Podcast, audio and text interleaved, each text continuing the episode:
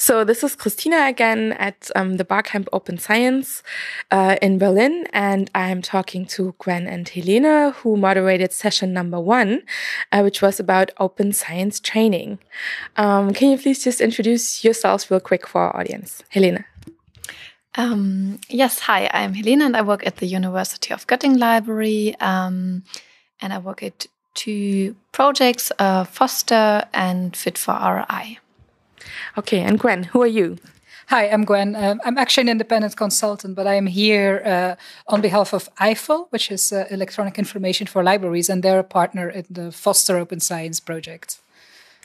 Awesome. So you had the pleasure of moderating um, and hosting the first session, which was in the main room and actually very well attended. There were easily more than 30 people there. Um, and you wanted to talk about open science training. So what did you expect going in? What did you want to find out? Should I? okay, so um, with Foster Open Science, uh, the last two years we've been focusing really on train the trainer uh, trainings. I mean, this sounds so funny, but um, so we we really uh, have gained a lot of experience with giving trainer trainings about open science, and uh, so we were very curious about the opinion of of this audience on what their experiences were with. Uh, with open science training, and especially what they like, what they didn't like, and where they see gaps. Foster is ending, in end of April. So we will not be able to do that much about the gaps anymore, but we hope that we will be able to uh, like make sort of a summary of what still needs to be done and some recommendations uh, at the end of the project. So, what kind of feedback did you get from the audience? What did they like and not like about open science trainings? Maybe let's start with the things they did not like. or the things they did like, if that's easier. Well, it's funny because I'm, we're talking to you now, and yes, you said no. It was me. Very, no, you made a very valuable point, actually, which is something that uh, I'm not sure I entirely agree with. But um, there was kind of a discussion, a discussion going on throughout uh, throughout the entire session about uh, giving like training about open science and training about training techniques. And um, I think it was very interesting that there are some a couple of different opinions. Like, what would you expect from open science training?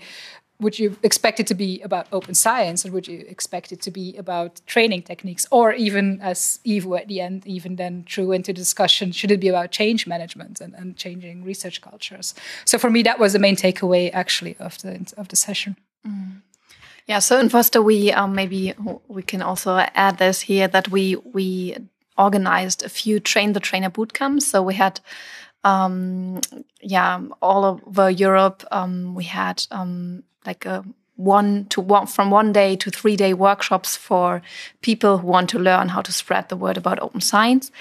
And um, like I think the first boot camp, um, we really started with um, also giving insights or like uh, like what is open science and what are the different topics, what to cover, things like that. And then in the second, third day, we got really into practical things and teaching and um, but also that in in other boot camps we started to um, yeah just go directly and dive into how to give training. And um, and I think um, like we have been testing things and um, also got a lot of feedback from participants in the boot camps and um, yeah, it's very yeah, it's a very valuable feedback to see um, what is still missing. And I think uh, what we didn't mention in the session, but I uh, because we just haven't had time. But when we planned the sessions, we thought also about the train the trainer card game which yeah. you developed. So maybe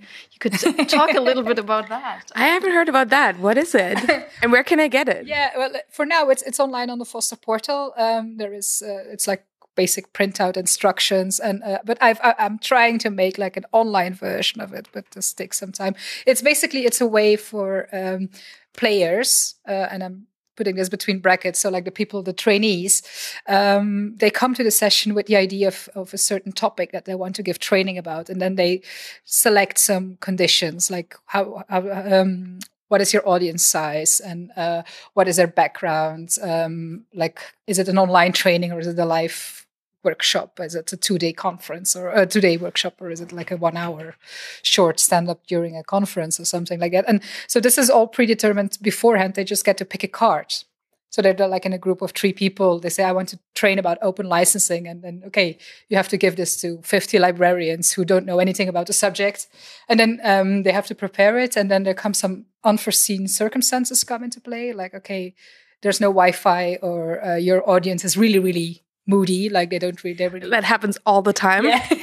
so the idea is to get people talk and to share their experiences and in a very informal way like do some troubleshooting and learn from each other's uh, from each other's experience and that is like you can find it on the foster portal uh, mm-hmm. it's a on it's still in let me call it um, it's not a final version yet so which, which i'm test driving it uh, on some trainer trainers sessions and uh, i'm hoping to finalize it uh, have a final version by the end of the project that sounds great so the foster portal is um, the place to go is there a catchy url that we can plug right now fosteropenscience.eu. fosteropenscience.eu. So that is where you find all the amazing materials that um, Helena and Gwen have been working on in the past few years. Um, okay, I think that's about uh, as much time as we have. Is there like one last takeaway that you take from the session tomorrow? Something that surprised you that was new, or something that really you knew all along and now you're sure that it's true? I think we need space and time to exchange about our ideas. And I think that's really what we want to do, do in our session to give the space yeah. to discuss yeah. our experience. And there is so much materials already around, and we notice that lots of people have trouble finding it and organizing it. So I think there's there's a big opportunity there for future projects. Okay, so the takeaway is there is good material. We just need to find it, and we need to get people to talk more. Well, I hope you guys um, uh, find more people to talk to at the bar camp, and um, I'm excited to see what you are going to do next. So, thank you very much. Thank you. Thank you. Have a nice.